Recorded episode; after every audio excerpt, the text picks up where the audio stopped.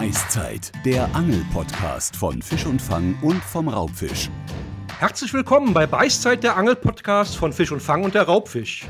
Ja, nach längerer Pause setzen wir unsere Serie jetzt endlich wieder fort. Heute mal mit einer etwas anderen Besetzung, nämlich mit äh, Altmeister Matze Koch und meiner Wenigkeit Thomas Kalweit. Ja, kurz gesagt, ich habe jetzt den Schlamassel sozusagen. Mein bisheriger Podcast-Partner Markus Heine der hat sich beruflich etwas umorientiert und ja, na, sagen wir mal, der Angelbranche den Rücken gekehrt und von dieser Stelle auf jeden Fall viel Erfolg bei der neuen Herausforderung. Und ja, ich war jetzt so ein bisschen, sagen wir mal, ein halbes Jahr in Schockstache fast, äh, weil mein Lieblingsmoderator mich verlassen hat und wir hatten uns ja auch ein bisschen gut ein, oder ziemlich gut eingespielt ich war ja immer nur der Sidekick, der blöde Kommentare von der Seite gegeben hat. Und jetzt muss ich hier selber Moderator spielen. Ich bin mal gespannt, wie das klappt. Deshalb habe ich mir auch Matze zur Seite geholt. Ne? Und äh, damit ich nicht ganz so einsam bin. Und naja, der berühmteste Angelostfriese ne, zur, Seite, zur Seite zu haben, das kann ja nicht ganz so schlecht sein, Matze, oder? Was meinst du? Natürlich nicht. Mit dem berühmtesten Angel-Dad-Beta zusammen kann oh, ja nicht viel falsch gehen. Ich sag ja, du kannst ja froh sein, dass Otto Walkes nicht angelt, sonst könnte man dir den Titel ja gar nicht verleihen. Genau, genau. oder, oder Henry Nann oder Wolfgang Petersen. Jetzt Ach, die sind auch alle Ostfriesen. Ja. Oh wei, oh wei. Gibt es also mehr als zwei davon? Ja, dumm gelaufen. ne? genau, ja, heute ist quasi der Beginn von so einer kleinen neuen Staffel. Wir zwei zusammen. Ne? Wir quatschen über blödes Zeugs. Ja, nachdem äh, die treulose Tomate Markus uns äh, verlassen hat, ne? den, den, den darf ich ja verarschen. Ne? Die Erlaubnis habe ich ja von ihm. Ab jetzt sowieso, ja. Ja, ab jetzt sowieso. Ne? Das Gequengel, ne? Äh, Midlife Crisis. Äh. Ja, ja, wenn, genau. Wenn ich jetzt nichts anders mache, dann nie mehr. Na, Soll gut. das schon alles gewesen sein, ne? Ja. genau. Na gut, man muss halt manchmal was anderes machen und das ist auch völlig Ja, das ist auch ganz gut und äh, ne? wie gesagt, wir haben uns jetzt wieder berappelt, ne? der Podcast, Podcast äh, startet sozusagen wieder. Ja. Und quasi ist jetzt Teil 1 von einer neuen kleinen Serie und da habe ich mir ganz blöd gedacht, ne, welches Thema machen wir? Und da haben wir uns ein bisschen geeinigt und gesagt, ja, wie alles begann, ne? wie hat es angefangen und dann vor allem bei dir, ne? weil ich glaube, viele Angler und auch Jungangler interessiert besonders, wie wird man denn so ein Profi-Angler oder wie wird man so eine Berühmtheit in unserem Hobby? Äh, ähm, wie bist du eigentlich zum Angeln gekommen? Du kommst bestimmt aus einem Anglerhaushalt. Vater, Mutter, Opa, alle Angler oder Fischer sogar. Ja, schön wär's, Thomas. Da war niemand Angler, du. Ich war da vollkommen auf mich alleine gestellt. Also, ich habe als Grundschüler schon hinter alten Opis gestanden und mir angesehen, wie die angeln. Und ich werde noch nie vergessen, wie so ein Opi mir mal ganz stolz seine ganze Box zeigte. Ich kann mir das heute gar nicht vorstellen, dass so ein älterer Herr da so einem jungen Schnösel da wirklich alles erklärt. Und ich erinnere mich noch wie heute, wir hatten damals Stahlvorfächer und die Angler, die schimpften alle darüber, dass die alle verknicken. Und der zeigte mir dann diese alten Ketten, von denen du ja auch so ein, ja, ich will nicht sagen Fan bist, aber du bist ja so ein Nostalgie-Freak, ne? Mhm. Früher hat man halt Ketten verwendet als Schutz vor den Hecken, vor den Hechtszenen. Und das fand ich schon mega cool. Und so hat das bei mir angefangen. Irgendwie so das Erlebnis, wie die Pose abtaucht. Du, das ist bei dir drin oder es ist nicht drin. Und wenn es drin ist, dann klebst du da auch dran. Ne? Hast du denn in, de, in, der Nähe vom Wasser gewohnt als Kind? Oder? Ja, ja, ja, ja. Ich komme ja also aus Friesland, da kannst Na du. Gut, ja da keine, kann man gar nicht weit vom Wasser weg wohnen. Da kannst das du nicht weit gar nicht. weg ja, genau, ja, genau. Ja. ja, bei mir war das ja, ich komme ja aus einem wahrscheinlich dem wasserärmsten Dorf aus ganz Deutschland. Also bei mir gab es weder einen Tümpel, der Bach, das war so ein Mini-Bach von 10 Zentimeter Breite, der trocknete im Sommer immer aus. Also äh, da war mit an Angeln überhaupt nicht zu denken. Und wir hatten, oder ich hatte einen Nachbarjunge und der fuhr mit seinem Vater immer so zwei, dreimal im Jahr zum Forellensee. Und da hat es bei mir halt angefangen. Ne? Da durfte ich mitfahren, dann durfte ich mir das mal anschauen. Und ich glaube, weil es eben kein Wasser bei uns gab, bin ich eben auch so verrückt aufs Angeln geworden. Ne? Man ist durch die Gegend gelaufen, hat in jede Regentonne geguckt äh, und konnte überhaupt nicht angeln. Und da ist der Virus irgendwie, hat er sich bei mir besonders stark entwickelt. Ja, da haben wir beide vieles gemeinsam. Ich hatte zwar viele Gewässer, aber man macht halt das Beste draus. Nicht? Und es ist schon erstaunlich, was du sagst. Äh, das äh, bricht ja auch immer ganz klar eine Lanze für die Forellenseen, über die oft gemeckert wird. Hm. Äh, natürlich, wenn man alle Gewässer vor der Nase hat, wie ich in meiner Jugend, dann muss man das nicht haben. Aber wenn man so ein Bundesland hat wie Hessen oder so, wo halt nicht so viele Gewässer vorhanden sind, dann sind die Angler froh, wenn sie da hin können. Und bei dir sieht man jetzt leibhaftig, und das wusste ich bisher noch gar nicht, Thomas, dass Ja. du tatsächlich durch den Forellensee zum Angeln gekommen bist. Genau, ich habe sozusagen im Puff angefangen, wie man so schön sagt. Ja. Nee, aber es ist wirklich so. Und ich finde ja auch immer wichtig, dass Jungangler Erfolg haben. ne? Du, du kannst einen Jungangler an einen Stausee setzen und der fängt die ersten fünf Jahre nix. Ja, das ist ein Patentrezept, um dem vom Angeln, äh, äh, also das Interesse bei dem einschlafen zu lassen. Ne? Definitiv. Und am Forellensee, da ist gleich ein Erfolgserlebnis, da sieht man, dass, dass da was beißt. Und äh, also zum, für einen Anfänger finde ich das auf jeden Fall eine ganz gute Geschichte, ganz klar. Das sehe ich auch so, ja. Ja. ja. Ja, ganz wichtig. Ähm, kannst du dich noch an dein erstes Angelgerät erinnern? An, dein, an deine erste Route? Die hast du bestimmt geschenkt bekommen, oder? Äh, nein, das war nicht ganz so. Ich hatte einen Schulfreund, mein bester Schulfreund, äh, mit dem ich noch heute gut befreundet bin. Ähm, der hatte eine Angel geschenkt bekommen. Und zwar war das so ein Fertigset. Ich weiß sogar noch den Preis wie heute: 16 Mark 80. Ja, die kenne ich, ja, ja. komplett geblistert und dann mit so einer kleinen Plastikpose und Auf so einer Papptafel, ne? Grundblei. Ja, ähm, ja. ja, ich glaube, das war sogar schon Kunststoff. Ich bin mir nicht Mhm. ganz sicher. Jedenfalls hatte der das aus so einem, äh, ja, wie heißen diese, diese Läden, diese Sonderpostenmärkte. Ne? Bei uns gab es in Emden damals einen, der hieß Bresmann. Und äh, da konntest du die dann kaufen. Und dann war ich so neidisch, dann wollte ich die auch unbedingt haben. Nur dummerweise gab es die gar nicht mehr. Die gab es wohl nur so phasenweise. Und dann habe ich folgendes gemacht. Dann habe ich wirklich meine gesamten Ersparnisse und mein Taschengeld zusammengelegt und äh, habe mir dann exakt die gleiche Angel im Angelgeschäft gekauft. Rolle, Rute, Schnur, Pose, genau wie da in diesem Blister. Hm. Und äh, du kannst das glauben oder nicht, Thomas, äh, ich habe das gekauft bei unserem guten alten Urgestein Aki Eils. Ach du Schande. Der ja. hatte damals ein Angelgeschäft und ich habe da also sage und schreibe 31 Euro für hingelegt, äh, Mark Ja, für hingelegt. Ein bisschen teurer als auf der Resterampe. Ja, da kann der arme Aki nichts für. Nee, nee, halt nee. so, wenn das eingeschweißt ist, dann ist das halt billiger in der großen Masse. Und mein, mein Kumpel, der stand hinter mir und schlug nur die Hände über dem Kopf zusammen. Oh, was für Geld, was für Geld. Hm, Was für hm. Ja, das war ja damals für einen für einen Jungangler. Ich weiß nicht, in welchem Alter du angefangen hast. Das muss so, also äh, zugeguckt habe ich schon, schon sehr früh mit acht Hm. Jahren schon. Aber diese erste Route, das muss, da muss ich so ungefähr zwölf gewesen Okay. Sein. Mhm. Ja, bei Und- mir hat das auch so im Alter von 10 angefangen, auch genauso mit so einem Papp.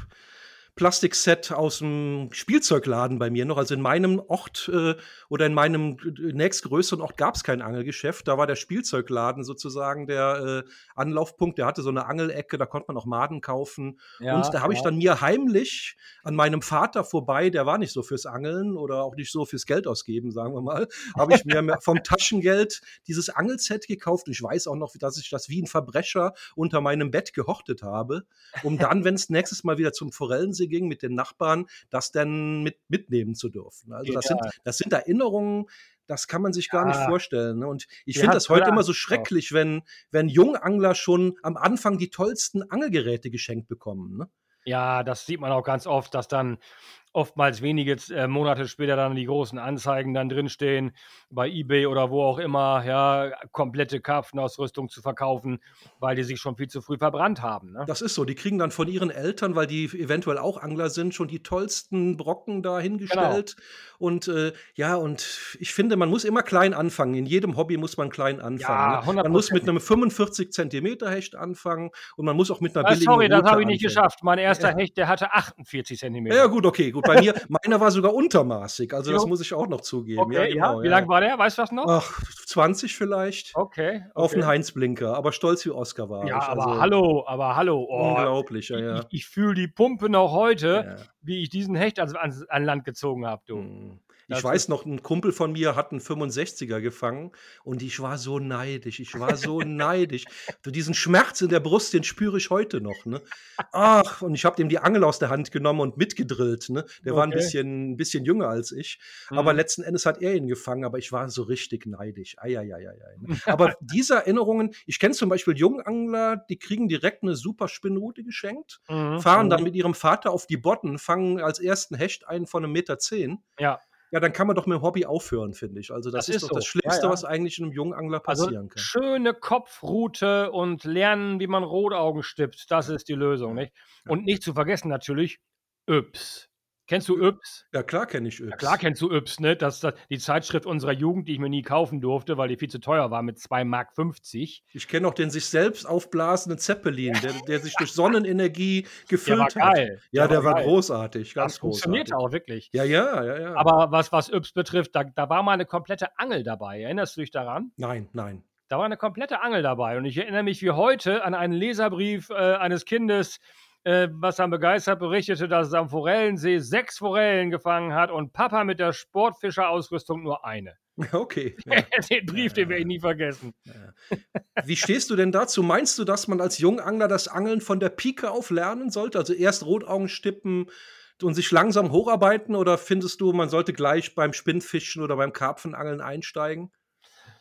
Man muss sich das irgendwie zeigen lassen, was nahe liegt, nicht? Aber Mhm. klein anfangen, da stimme ich dir zu 150 Prozent zu, nicht? Ich habe auch so eine Kopfrute, da- die, die habe ich übrigens sogar noch. Meine, meine erste Fiberglasrute, die ich mir damals gekauft habe für, für 32 Mark oder was, die habe ich leider nicht mehr. Aber meine Kopfrute, meine erste, die habe ich tatsächlich noch. Und du kannst das glauben oder nicht, die hatte sagen und schreibe 5,20 Meter Länge. Hm.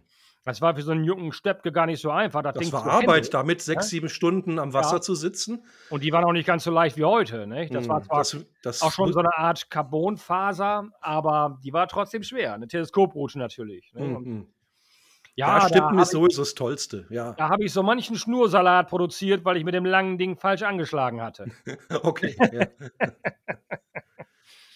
ja, ganz wichtig. Ja, Jungangler, ne? ist ein ganz wichtiges Thema. Und äh, wenn ich früher noch denke, wie, wie ich am Briefkasten gestanden habe und habe jedes äh, jede Woche gewartet, äh, bis die Fisch und Fang im Briefkasten, nicht jede Woche, jeden Monat gewartet, bis die Fisch und Fang im Briefkasten liegt. Ja, und was ja, das für eine Enttäuschung war, wenn der Briefkas äh, Briefträger das Heft nicht dabei hatte. Ne? genau. Äh, und dann muss, hat man am nächsten Tag wieder gewartet, ne, weil die kam Mhm. ja nur einmal im Monat. ja, Äh, ja, ja, ja. Früher war da, hat man das ja noch als Geschenkabo von den Eltern bekommen. Ne? Also als, Ich hatte ehrlich gesagt damals kein Abo. Ich habe mir das dann von Zeit zu Zeit im Angelgeschäft gekauft, wenn ich mal gerade keine neuen Aalhaken brauchte. Okay, ja, ja. Aber was wir viel gemacht haben, wir haben damals ja noch, ja, liebe, liebe, liebe Zuhörer, seien Sie jetzt bitte nicht schockiert, wir haben damals noch Bücher gelesen. Ja, das stimmt. Aus der Stadtbibliothek oder so. Ne? Ja, ja. Und wir haben die unter Anglern ausgetauscht. Ich erinnere mich noch heute, wie mein Kumpel mir damals das Biss auf Biss von Rudolf Sack Ja, ausgeliehen ganz hat. großartig, die Rudolf Sack-Bücher. Ah, das war Ja. Bombe, war das. Ja, da kann ich, komme ich heute noch an. Es ist verrückt, da kann man sich heute noch an Sachen erinnern, ne?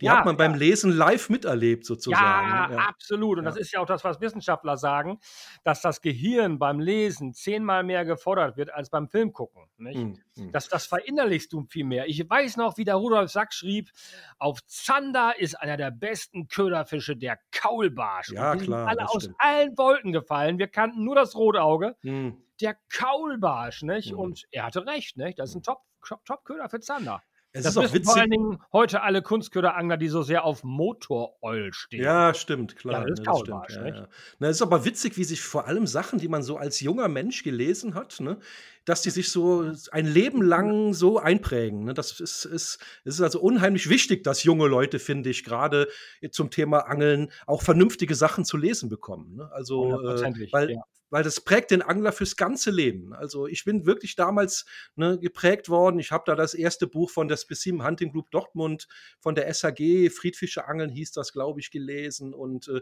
dann gab es eins von Jens Plug Hansen äh, aus Dänemark im BLV-Verlag, auch über Friedfische Angeln. Die kenne ich heute noch auswendig. Die Bilder haben sich, die Fotos haben sich eingebrannt. Das ist Ja. ganz verrückt. Ne? Ja, ja, ja. Ja, das ist Wenn wirklich so. irgendwo Ne? mal in einem Sonderheft oder so ein Artikel erneut aufgelegt wurde, das Hm. hast du sofort gesehen. Ja, ja, man kannte die. Fotos. Ne? Ja, das den hat man Wurm sofort an dem gemerkt. Haken, den kenne ich. Ja, ja, ja, das stimmt, das stimmt, das stimmt. Nee, aber man sieht, wie wichtig, also wir sind ja beide Angeljournalisten und man denkt ja immer, ach komm, schreibst du mal einen Angelartikel, aber man sieht, wie wichtig das doch ist äh, äh, für gerade heranwachsende Angler, die nehmen ja jedes Wort auf die, legen die auf die Goldwaage und man kann da ja auch viel versauen. Ne? Man kann da viel äh, Positives erreichen mit seiner Schreiberei, man kann natürlich auch viel, ja, ja, sagen wir mal, nicht so Positives erreichen. Wie siehst du denn deine Vorbildfunktion als Angler?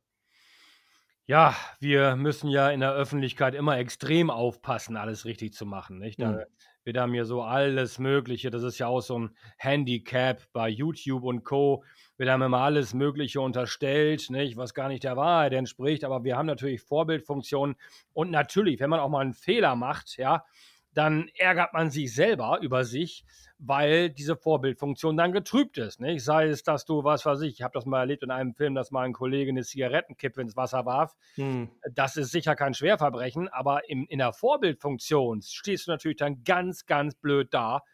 Und da denkt man sich dann schon, da hat mein Kumpel damals auch öffentlich gesagt, okay, nächstes Mal Aschenbecher und dann ist die Sache vom Tisch, nicht? Hm, ähm, ja, ja. Aber was die Vorbildfunktion betrifft, auch sich vernünftig in der Natur zu verhalten, das habe ich, glaube ich, auch schon oft gesagt, wenn man auf so einen Angelplatz trifft, der wie so ein Müll, Müllplatz aussieht, nicht? Ja, da muss man auch mal die Eier in der Hose haben, wenn man da angeln will, die, den dann kurz aufzuräumen, nicht? Das mhm. haben ja hm. einige Vereine sogar zum Satzungs- äh, Punkt gemacht. Nicht? Es gibt ja so eine Bewegung, fünf Teile heißt die, glaube ich, dass man jedes Mal, wenn man angeln geht, fünf Teile Müll einsammelt und die mit nach Hause nimmt.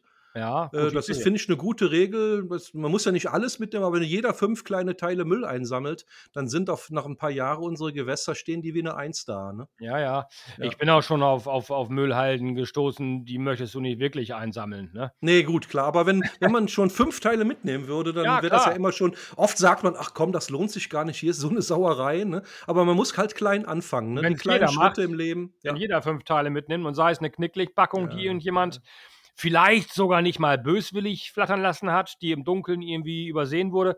Klar, das macht Sinn. Nicht? Wenn man dann das, sagt, das Schlimme ist, die meisten schmeißen ja fünf Teile weg. Ja. das habe ich jetzt nicht gesagt, das wollen wir auch nicht hoffen, dass Angler ja, so sind. Aber ja. ich habe oft schon beim Angeln, wollte ich mal einen Wurm suchen und dann habe ich so große Ufersteine umgedreht. Ja. und was hast du unter jedem Uferstein gefunden?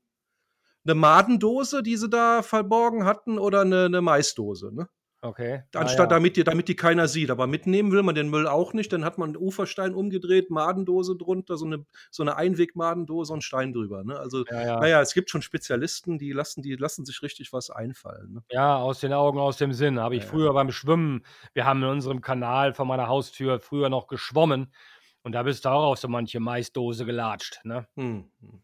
ja, leider ist eine Vielzahl des Mülls auch Anglermüll, da muss man ganz ehrlich sein. Ja. Es sind nicht nur die Schwimmer und Badegäste und was weiß ich. Äh, wenn man sich ein bisschen beim Angeln auskennt, dann erkennt man die Teile, ne? das, was da liegt. Ne? Das ja, klar, halt so, klar. Ja. Aber leider aber, haben, sind die Verpackungen beim Angeln ja auch hirnrissig teilweise. Manche Teile sind ja so verpackt, äh, ne, da ist die Verpackung ja hundertmal größer als das kleine ja. Teil, was da drin ist. Ne? Das ist Katastrophe, ist das. Aber ja. das ist eine Frage des Wettbewerbs. So ein bisschen habe ich ja jetzt kaufmännisch auch so ein paar Einblicke bekommen. Mhm. Und wenn, wenn das eine Firma nicht macht und nimmt so eine hässliche, kleine, aber umweltfreundliche Pappverpackung, ja, ja. dann verkauft sich das leider sehr viel schlechter. Ne? Ja, das ist leider so. Man stellt ja. sich mit diesen optischen Reizen, die dann so edel wirken, aber sehr mhm. schlecht für die Umwelt sind, einfach auf die Kundschaft ein. Nicht? Mhm. Ich ja, will damit nicht der, so, nicht der, Kundschaft ja. äh, äh, äh, die Schuld geben, aber es wäre vielleicht an der Zeit, dass da auch mal ein paar Gesetze erlassen werden, dass nicht ein einzelner Haken in 15 Packungen verpackt werden darf. Ich habe aber auch schon gehört, dass es auch viel mit Diebstahlschutz zu tun hat, weil manche Leute poolen aus der Verpackung dann einzelne Haken raus und die sind heute deshalb so stabil und so aus ja. so massivem Plastik, dass keiner mehr so das Hakenpäckchen da rauspulen kann. Ne? Das ist, äh, auch das ist, ja, das ist, ist wahrscheinlich auch ein Grund. Ne? Ja, ja, Wir hatten eben das Thema inspirierende Vorbilder und du hast, glaube ich, so ein ganz großes Vorbild. Ne? Äh, Thomas? Äh, ja, nee, ja, danke, danke, danke. nee, nee, ich meine eins mit einem Rausch, auch mit einem Rauschebart. Ne? Wir haben ja, wir sind ja jetzt zu dritt sozusagen mit den Rauschebärten. Ja, genau.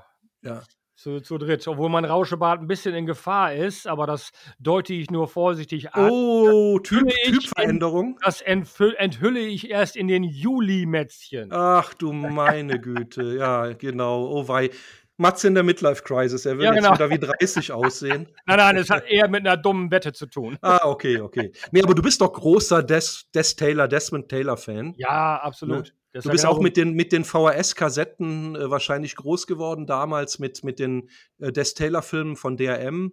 Du hast äh, Jens Plug Hansen schon zitiert, genau. Genau, das, das waren die vom Blinker, genau, das war so eine Blinker-Serie, glaube genau. ich. Ne? Ja.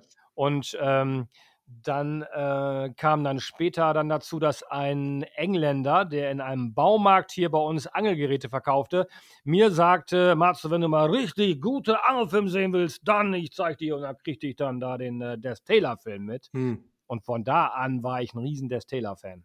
Hm. Einfach weil er so ein schräger Vogel war, weil er so witzig war und weil er auch fantastische Fische gefangen hat, nicht? Der war seiner ja. Er konnte es auch vor allem gut rüberbringen, das ist das ja. Also ja. Stressfrei, äh, charmant, äh, ja. äh, unterhaltsam, ne? Und er hat auch nicht so ein Englisch genuschelt wie zum Beispiel Andy Little. Da musste man echt immer tierisch aufpassen, alles zu verstehen. So habe ich es jedenfalls empfunden. Mhm. Aber der Taylor konnte ich immer gut verstehen auch. Mhm. Das Ja, das gut, das kann je nachdem, in welcher Region die da äh, wo die herkommen, genau, genau, da kann das schon ziemlich äh, starker Slang sein. Ja, genau. Ja, ja. Ja, wie Und gesagt, die sind zum Glück heute alle auf YouTube zu schauen. Also, wer die noch nicht gesehen hat, also die jüngere Generation, äh, die kann sich das ruhig mal reinziehen. Das sind Ja. also alles schöne Filme. Ist ja ganz witzig, wenn man sieht, so wie langsam die geschnitten sind und, äh, da konnte auch die Kamera mal drei Minuten auf einem Seerosenblatt ruhen oder sowas. ne? Das ist heute fast nicht mehr möglich. Das war traumhaft, du. Das war wirklich traumhaft. Und das Schöne bei Taylor war auch, dass er nicht allein Hechtangler war, wenn er auch dafür hauptsächlich bekannt wurde. Aber der war ein Allrounder, ne? Der hat mhm. Karpfen, Barben, Rotaugen und alles beangelt, Schleien, ne? Mhm. Das fand ja, ich auch immer so klasse. Also das hat mich auch immer richtig begeistert bei dem Mann. Hm.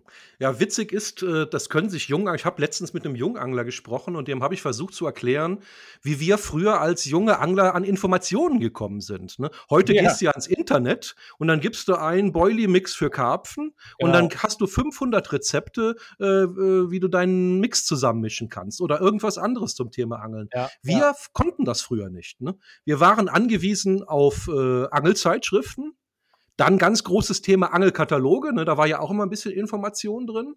Ja, genau. Dann kamen genau. noch Bücher, Kataloge. Bücher und Videokassetten dazu, aber wir, wir konnten nie in Erfahrung bringen, zum Beispiel, womit gerade in England geangelt wird oder welche Köder es in Amerika gibt. Das war einfach nicht in Erfahrung zu bringen, weil es Google und sowas noch nicht gab. Ne?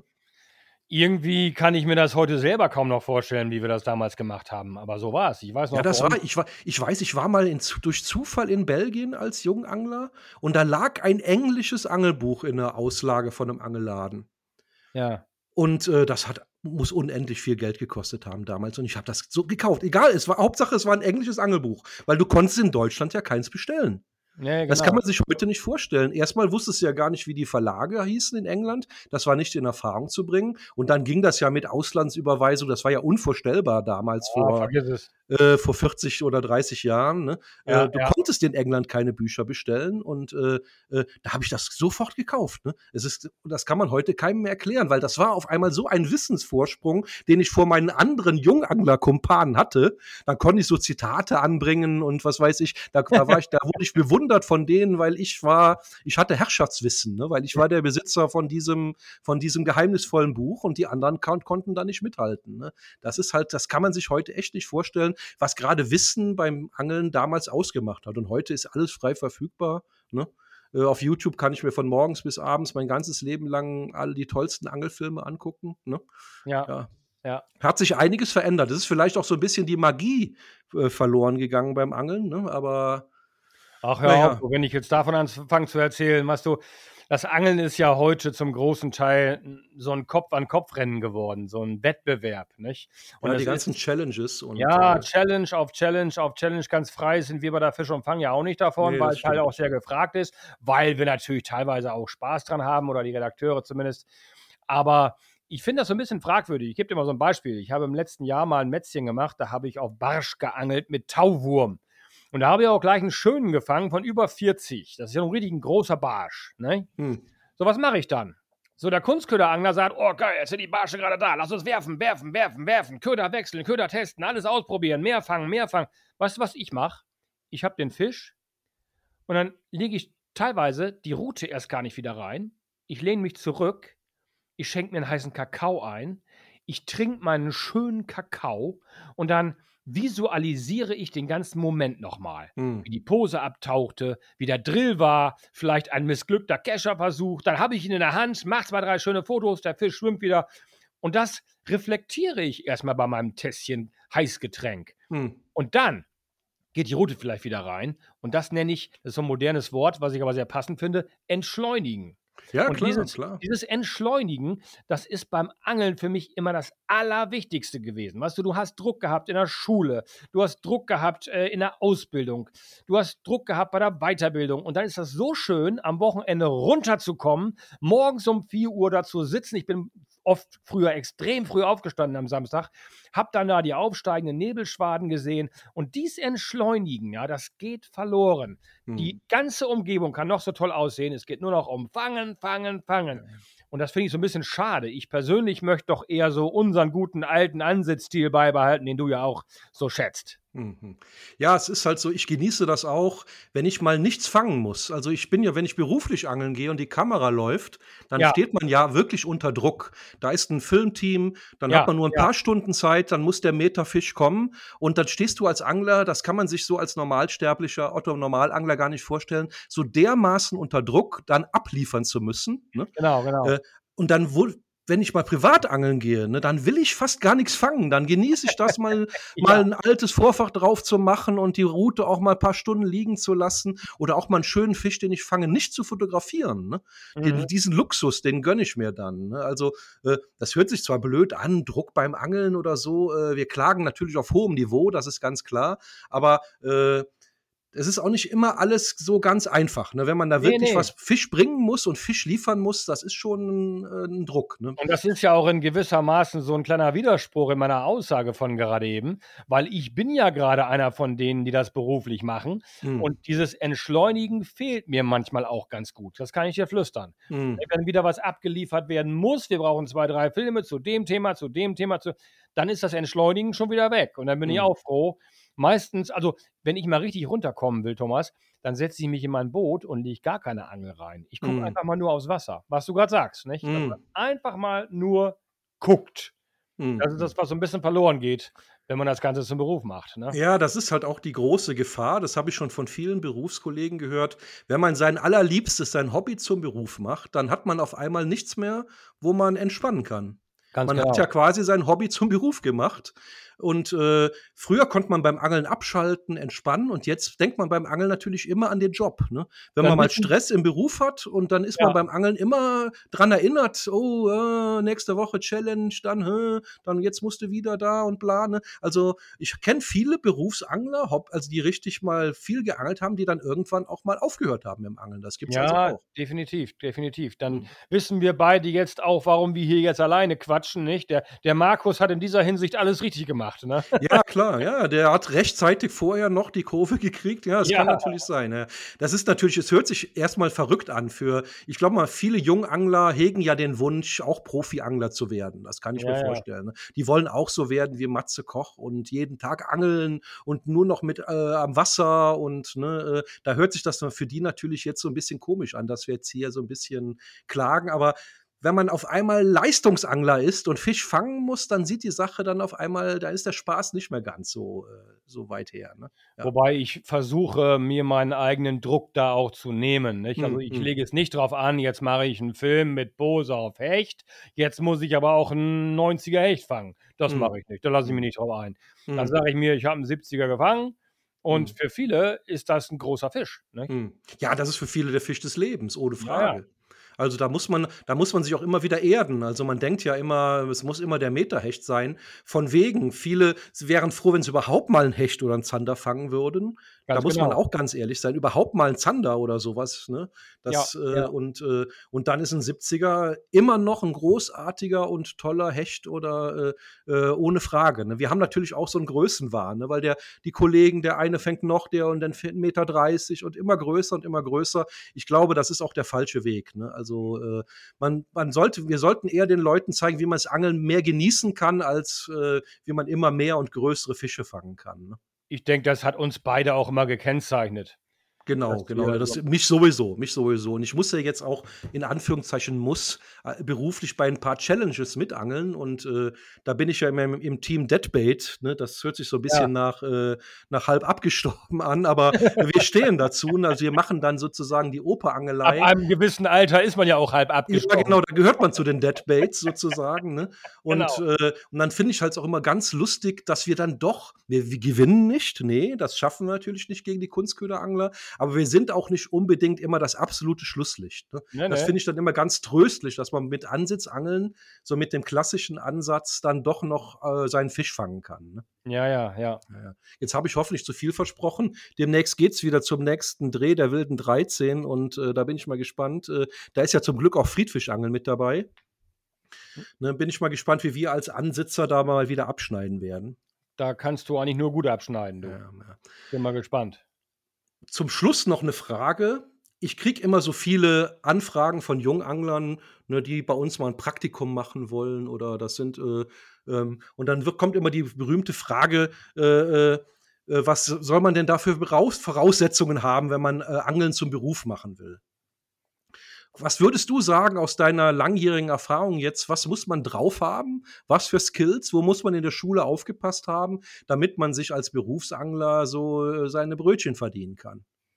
Also ich würde erstmal raten, lasst es. Okay, ja, sehr, sehr gut. Macht ja. bitte nicht euer Hobby zum Beruf, ihr versaut euch euer Hobby. Nein, ganz im Ernst. Natürlich habe ich auch noch Freude am Hobby. Sonst ganz klar. Ich, sonst könnte ich das ganz ja auch klar. nicht vermitteln. Das nicht? ist ganz klar. Das muss man sich auch erhalten. Aber, Ja. äh, aber die Gefahr besteht. Ne, dass man, da muss man Ja. dann vorsichtig sein, dass man sich das nicht vermiesen lässt. Ja, ja. Aber ich mache jetzt schon seit, seit 20 Jahren fast Angelfilme. Aber äh, richtig hauptberuflich mache ich das jetzt erst seit acht Jahren. Und ich weiß noch, wie meine Steuerberaterin mir damals sagte: Ah, so nach fünf, sechs Jahren haben sie dann auch ein bisschen Regel drin. Und ich dachte, was redet die denn für ein Blödsinn da nach fünf, sechs Jahren, nicht? Aber ich habe gemerkt, die hat völlig recht. Wenn man wirklich selbstständig das Angeln und diese ganze Zeitkoordination zwischen Büro und Angeln, das alles drauf zu haben, das dauert wirklich fünf, sechs Jahre, bis du da ein bisschen Regel drin hast. Du denkst immer, du bist jetzt frei, du kannst machen, was du willst und es ist am Ende alles Chaos, nicht? Bis du dann Hm. Ja, und du arbeitest vor allem jeden Tag und am Wochenende. Das ist das. Man muss sich dann auch seine Auszeiten nehmen. Ne? Sein, Fe sein Feierabend, seine Mittagspause, sein Ja. Urlaub. Ne? Ich war gestern mit Moni unterwegs, da haben wir zwei Teile gedreht für Matzes Basics. Das ist diese kleine Serie in der Fisch und Fang. Und da haben wir jetzt ein paar schöne Fische gefangen mit Dropshot. Und das war ein toller Tag. Und du bist morgens um sechs aufgestanden, du bist dann um acht am Wasser, du drehst bis abends um fünf, sechs Uhr. Und dann kommst du nach Hause, spielst die Daten erstmal ein, weil du die erstmal sicher haben willst. Ich mache dann meistens schon einen Rohschnitt. Das Ende vom Lied ist, du sitzt um 0 Uhr noch am Computer. Hm, hm. Und dann motzen meine Kollegen, wenn ich dann morgens erst um halb acht aufstehe. Ja, ja, okay. Kann ich verstehen. Ja. Aber das, das, ist, das ist Arbeit. Ich sag mal Hm. so, du, fragst, du hast ganz klar nach einem Tipp gefragt für junge Leute, Hm. die ihr Hobby zum Beruf machen. Also erstmal einen Beruf erlernen. Egal Ganz- welchen. Auf Natürlich jeden Fall eine Ausbildung Ja, haben, ja, ja, in der ja, ja. Tasche dass haben. man immer wieder zurück kann. Das ist Genau, ganz wichtig. ja, ja. Und, und natürlich ist es von Vorteil, wenn er mit der Branche zu tun hat, Hm. wenn man was Kameramäßiges, Fotomäßiges oder Journalistenmäßiges macht, wenn man gut schreiben kann. Das ist natürlich von Vorteil. Genau, also man sollte in Deutsch keine Sechs haben. Ich habe teilweise äh, äh, Bewerbungsmails schon gelesen. Ja, da, ist- da fällt es einem dann schwer drauf zu antworten, wenn man sich als Redakteur dann bewirbt und kann keine zwei Sätze in der Bewerbung äh, hintereinander schreiben. Das, das sollte man natürlich drauf haben. Das ist Ich habe mir dann angewöhnt, so ehrlich zu sein wie unser alter Kollege Aki Eils. Der hat dann auch glasklare Antworten gegeben und Ja, geschrieben, klar. bitte lassen Sie es. Ja, ja, okay. Ja, muss ja, man mal ja. so sagen. Das ist einfach so. Nicht? Wenn, das, Ja. wenn das Wort Journalist dann D-S-C-H-O-R, ja, Journalist ja, ja. geschrieben wird, ja, da muss man einfach sagen, das, das funktioniert einfach nicht. nicht? Ja, vor allem, ich sehe, wenn man sich noch nicht mal in dieser Bewerbungsmail Mühe gibt, dann gibt man sich in seinem ganzen Leben keine Mühe. Das ist meine Einstellung. Ne? Ganz genau richtig, Thomas. Wer dann Da sich bei den drei Sätzen keine Gedanken macht, macht sich auch bei einem Angelartikel keine Richtig, Gedanken. da muss, genau, wenn du die Energie schon nicht spürst, nicht? Wir haben kürzlich ja, die mal, sollte man natürlich spüren. Ja, die, wirklich. Die, die auch dieser, dieser Einsatzwille Die und dieser unbedingte Wille, das zu schaffen. Ich habe Hm. vor einiger Zeit mehrfach an unterschiedlichen Stellen dazu aufgerufen, sich mal zu bewerben, weil wir ja auch ein paar Nachwuchsfilmer bei der Fisch und Fang suchen. Hm. Können ja nicht nur immer die alten Säcke wie wir beide das machen, ne? Nee, nee, irgendwann. Ne? Und ja. da haben sich bei mir Leute gemeldet, die haben mit ihrem Handy in ihre Maisdose gefilmt und gesagt, Hm. so, jetzt gehe ich hier mit Mais angeln. Dann haben die die mal kurz aufs Gewässer gerichtet und hier ist der Kanal. Und mit diesem Film haben die mich gefragt, wann sie bei der Fisch und Fang anfangen fangen können. Mhm. Das ist kein Witz. Das ist wirklich keine Übertreibung, kein Witz. Und ja, da helfen dann nur klare Worte. Leute, Mhm. also wenn ihr nicht ein bisschen Energie habt, auch was Vernünftiges zustande zu bringen, das könnt ihr vergessen. Wir haben das ja leider auch bei der Fisch und Fang erlebt, wenn da so Bewerber direkt in die Redaktion kamen und wir die dann mit ans Wasser genommen haben. Und dann sagte der Chefredakteur mir, der Henning Stüring, nicht, dann stehen die da und tippen auf ihrem Handy. Ja, das ist eine Disqualifikation. Nicht? Das Mhm. kann man immer mal machen später, wenn man den Beruf hat. Aber wenn ich mich bewerben will, dann zeige ich doch erstmal alles, was mir wichtig ist, um wirklich diesen Beruf zu ergreifen und stelle mich nicht ans Wasser und, oder was ein anderer gemacht hat. der hat den ganzen Tag nichts gefilmt. Mhm. Und mit der Begründung, ja, ihr habt ja nichts gefangen. Ja, aber Ja, ja, ein ja. Angeljournalist, der muss auch Bilder einfangen, wenn man nichts fängt. Das gehört ne? auch dazu, ja. Das gehört alles dazu. Und das ist, und das muss man auch den ganzen jungen Leuten sagen, die denken, man sitzt da am Wasser und macht einen Film und kriegt dafür viel Geld.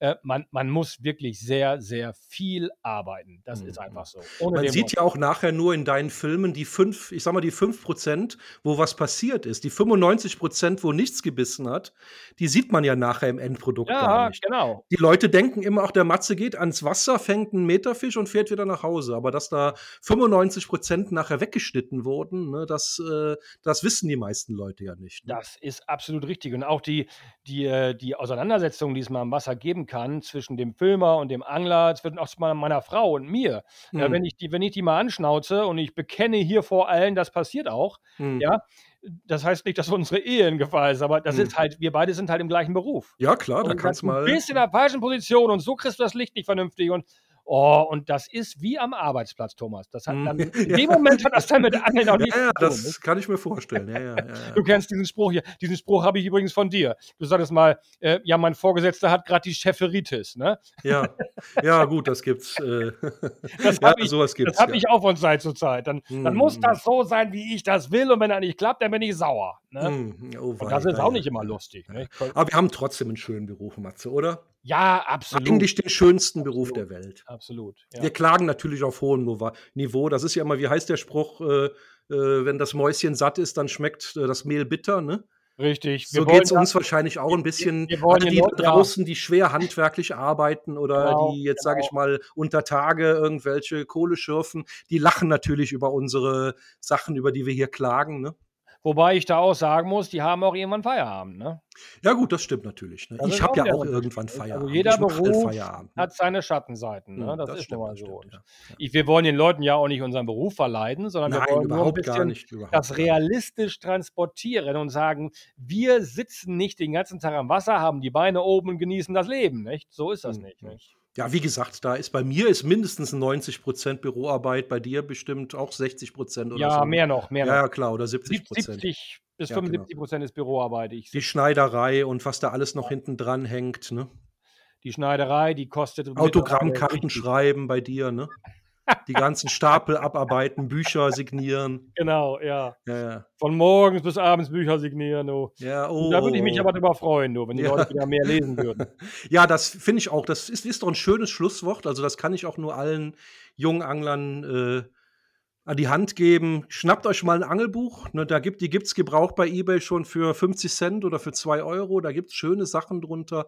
Und ich glaube, es gibt nichts Inspirierendes, äh, gerade am Anfang, wenn man mal so in die Gedankenwelt von anderen Anglern äh, hineintauchen kann. Und das kann man nur durch Bücher. Das kann man nicht mit einem YouTube-Film über irgendeine blöde Challenge in Holland. Äh, da muss man sich schon mal ein richtiges Buch zur Hand nehmen. Und das kann man auch wunderbar beim Angeln lesen. Ne? Glaubst du, dass das ein deutsches Problem ist, dass weniger gelesen wird? Nein, nein. Ich gebe dir mal ein Ich glaube, Beispiel. es wird viel gelesen, aber es wird halt auf WhatsApp gelesen, auf Facebook und auf Instagram gelesen. Ich glaube, die Masse des. Lesens ist viel größer. Früher gab es das alles nicht. Da waren wir froh, wenn wir mal in einem Buch lesen durften. ne? Ja. Ich habe äh, von, von Cosmo, meine Bücher sind fast alle im Kosmos Verlag erschienen. Hm. Und die haben mir kürzlich mal geschrieben, das Karpfenbuch, das ist jetzt durch. Da verkauft sich jetzt nur noch eine geringe Stückzahl. Darum wird das jetzt rausgenommen. Okay. Ob ich dann den Restpost noch aufkaufen wollte. Aber zwei meiner Hechtbücher sind jetzt im Tschechischen erschienen. Oh. Und da habe ich mich gefragt, ob vielleicht in anderen Ländern da doch wieder mehr gelesen wird als hier. Darum meine Frage, nicht? Gut Aber möglich, kann ich mir gut. Es gibt natürlich auch Länder, traditionell England oder so, wo ganz viele Angelbücher erscheinen. Ne? ja, Ähm, in Deutschland mittlerweile ja auch wieder viele. Ich kann mich an Zeiten erinnern, wo fast keine Angelbücher bei uns in Deutschland erschienen sind. Ne? Mittlerweile ist das ja auch wieder mehr geworden. Ja, ja, ja, Ja. Dabei sind meine Bücher zum Beispiel jetzt ja keine literaturischen äh, Meisterleistungen. Ja, nee, das gar nicht. Aber du inspirierst, glaube ich, auch deine Angler damit. Ne? ja, gibt ja unterhaltsam. du hast ja so, so eine Fangemeinde, eine treue Fangemeinde mittlerweile. Du Ja. wirst überall erkannt. Ja, aber wenn man mal so an diese fetten Bücher äh, von Kevin Maddox über das Karpfenangeln nachdenkt, das war ja kleinst beschrieben über hunderte von Seiten. Ne? Gut, das war ja eine Wissenschaft, das war ja eine neue Ja. Methode quasi, die da dargelegt wurde. Wahnsinn. Ne? Ja, das war wirklich Wahnsinn. Das waren ja, ja gut, ne? Aber Matze, ne? Ich habe noch gar kein Angelbuch geschrieben.